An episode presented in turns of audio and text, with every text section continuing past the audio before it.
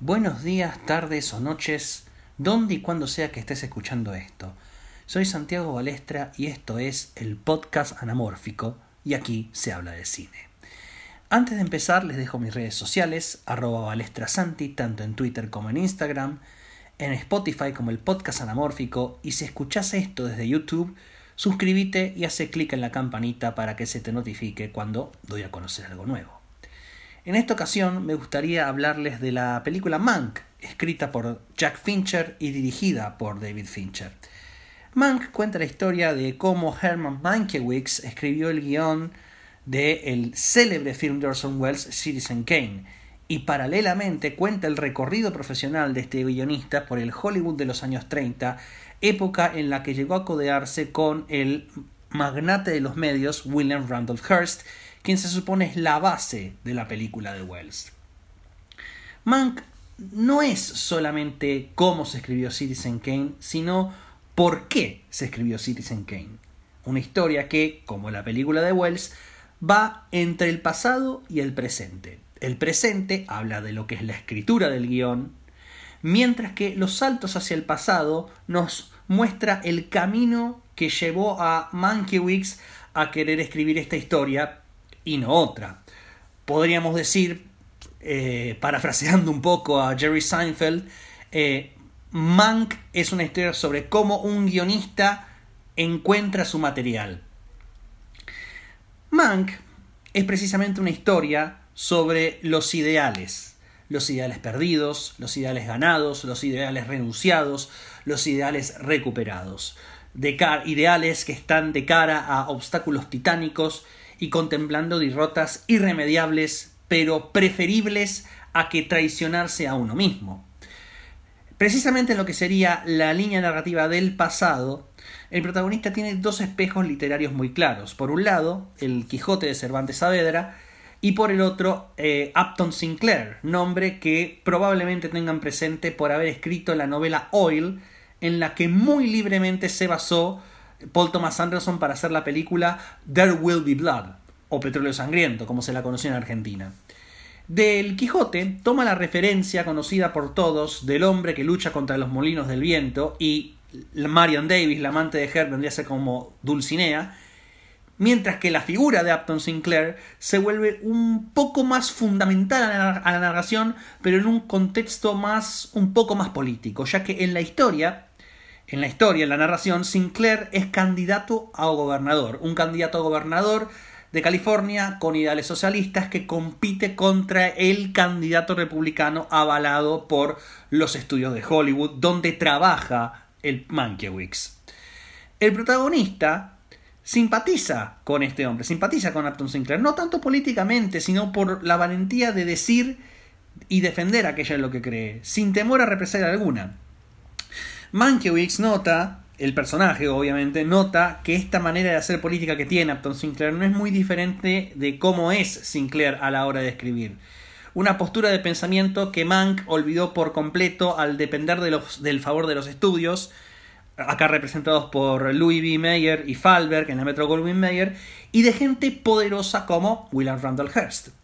Estos capitanes de la industria son presentados en un principio como gente bien intencionada, que quiere hacer películas que sean tan reflexivas como entretenidas, pero que cuando se presentan intereses en juego no dudan en, sacrificar esos ideales y entregarse completamente a un entretenimiento vacío y que la reflexión quede pero sin que se note demasiado o directamente evitar que el público piense demasiado. Porque si el público piensa demasiado, cuestiona el poder. Si se cuestiona el poder, el poder se puede ir. Si el poder se va, no hay fondos. Si no hay fondos, no hay estudio. Y sin estudio, ¿quiénes son estos ñatos? Esto es temor reverencial puro y duro, que se manifiesta de pleno en la mención de la parábola del mono del organillero. Este es el nexo, esta parábola, la mención de esta parábola es el nexo explícito que hay entre las dos líneas temporales dicho en el presente, mencionado en el presente por el propio protagonista y en el pasado por William Randolph Hearst. Y es la mención por parte de este magnate de los medios, la mención de esta historia por parte de Hearst, lo que representa el clímax de la línea temporal del pasado y el incidente incitador de la línea temporal del presente.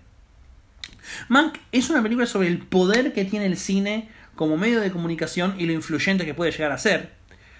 Es sobre, es sobre los, los cineastas siendo obligados a reflexionar sobre su responsabilidad hacia el público y hacia su propia reintegridad.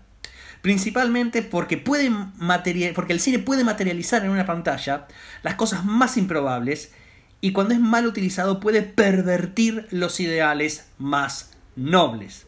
Claro ejemplo de esto es cuando Irving Falber le pide a Mankiewicz que aporte en un fondo en contra de Upton Sinclair y el protagonista le responde un poco en juego, un poco en serio, que no necesita una campaña de donativos para poner al público en contra de Sinclair, sino una película. Esta cuestión no se manifiesta explícitamente con estas palabras, sino cuando Mankiewicz le recuerda a Falber que un estudio de cine pudo lograr que el público creyera que King Kong es un simio de 10 pisos y que Mary Pickford es una virgen de 40 años.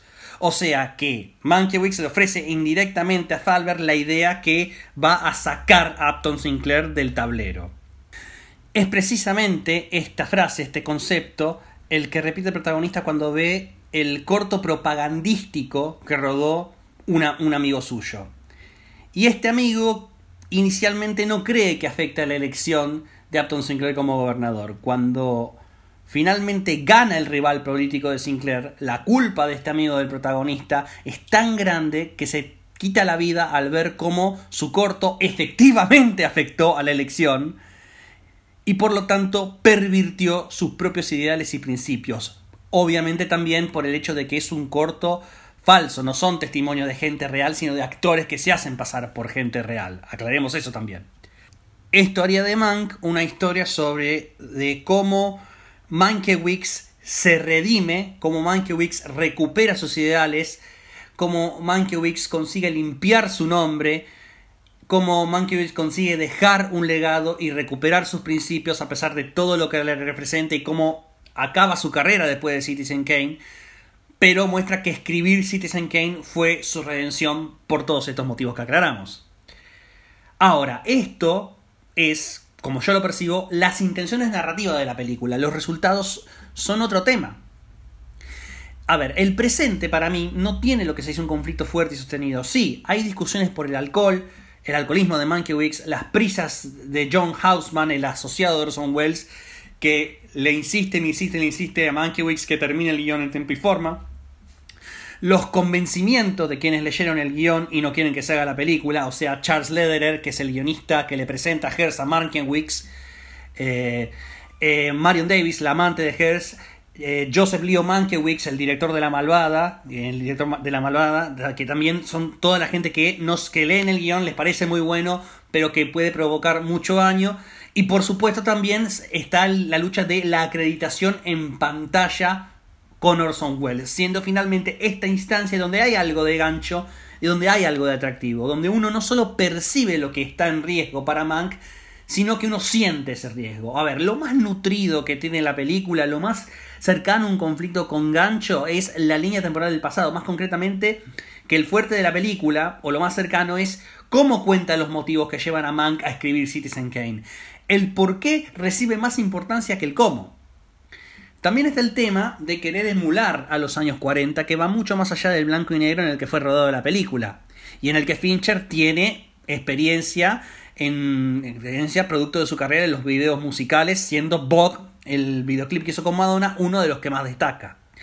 También está en, en, Mank el tema de la mezcla mono, las frituras de sonido, que es lo primero que se escucha en toda la película, la manera en la que se presentan ciertos créditos, como se hacía en los años 40, por ejemplo, acreditar al diseñador de sonido como un supervisor de sonido, ya que el término diseñador de sonido no apareció sino hasta los 70 con Coppola y Walter Murch. También está el acreditar al guionista como screenplay by, separando la palabra screenplay en dos, como screenplay, eh, a pesar de que es un guion original y según el Writers Guild of America, incluso en esa época le habría dado un written by a Jack Fincher, no un screenplay by, o como muchos le hubieran dado un story and screenplay by, pero eso es otro tema. Ahora, yo creo que en materia visual Fincher no fue todo el camino. A ver, esto puede parecerles un detalle, como te explico, demasiado técnico y demasiado como puntilloso, pero si vas a emular los años 40 tendrías que ir todo el camino. Y yo creo que para emular completamente a los 40, y como filmó en blanco y negro en el pasado, y lo hizo en un formato 4.3, ¿por qué no filmaste Mank en un formato 4.3? Que dicho sea, que es 4.3, que es como un televisor de tubo, para que se dé una idea. Y que también fue el formato en el que se rodó eh, Citizen Kane, que era el único que había en la época, el 241 CinemaScope en el que vimos Mank no apareció sino hasta 1953, 13 años después de los eventos que se narran en la película. A ver, es un tema sin importancia y quizá demasiado técnico para un espectador casual. Pero, pero, entonces hacen su aparición en la película las llamadas quemaduras de cigarrillo, las que están ahí en la esquina superior derecha de la pantalla y que marcan el cambio de rollo, porque una película no viene en un solo rollo, sino en varios. Y esa quemadura de cigarrillo es la señal para cambiar ese rollo. O sea, este es un dato que más de uno lo supo gracias precisamente a otra película de David Fincher que es El Club de la Pelea. Ahora, traigo esta colación porque las quemaduras de cigarrillo insertadas digitalmente en Mank, porque una quemadura de cigarrillo no tiene sentido en una película que fue rodada digitalmente y presentada digitalmente. Pero en Mank están insertadas como parte de la propuesta estética de evocar a los años 40. Pero acá esas quemaduras son, en la forma que están, aparecen en la película, son incorrectas. ¿Por qué? Porque son un redondel perfecto. La quemadura de cigarrillos que aparecen en Mank, varias veces a lo largo de Mank, para, para cambio de rollo, son un redondelito perfecto. Y no corresponde a una película presentada en formato scope como lo es Mank. A ver, sería un redondelito perfecto en una película de 4.3 o como mucho de 16.9. A ver, la película que uno ve en una sala de cine en formato CinemaScope o 241 es en la tira de celuloide una imagen rectangular comprimida para que entre en un fotograma cuadrado. Luego, con un lente de proyección anamórfica, descomprime esa imagen cuadrada de vuelta a una proyección rectangular para que veas la composición que pensó el director. Dicho de otra forma, y para que, no te, para que no te confundas tanto, las quemaduras de cigarrillo en una película formato scope, como lo es Mank, tendrían que verse como un ovalito estirado a lo ancho. Conclusión. Mank es una película que yo disfruté más en su análisis durante un segundo visionado, más que disfrutarlo en un primero. Cosa que no debería ser así y es la razón por la cual se me dificulta recomendarla, al menos para un espectador casual. Si bien sus temas y la manera en la cual viajamos al pasado de Hollywood es lo que la hace atractiva, dramáticamente no tiene mucho gancho. Si lo que buscan es una historia parecida pero con un dramatismo más ágil y ganchero, los derivo a RKO 281 dirigida por Benjamin Ross con guion de John Logan, el guionista de Gladiador, y que tiene a Liv Schreiber haciendo de Orson Welles, John Malkovich haciendo de Herman Mankiewicz, Melanie Griffith hace de Marion Davis, la amante de Hearst, y James Cromwell, el granjero Hoggett de Bebe Chanchito Valiente, Capitán Smith de, Los Ángeles al Desnudo, hace de William Randolph Hearst. La pueden encontrar en YouTube. Y eso sería todo por ahora. Estén atentos a mis redes sociales como arroba balestrasanti, tanto en Twitter como en Instagram, en Spotify como el podcast anamórfico, y si escuchas esto desde YouTube, suscríbete y hace clic en la campanita para que se te notifique cuando doy a conocer algo nuevo. Soy Santiago Balestra y nos vemos la próxima.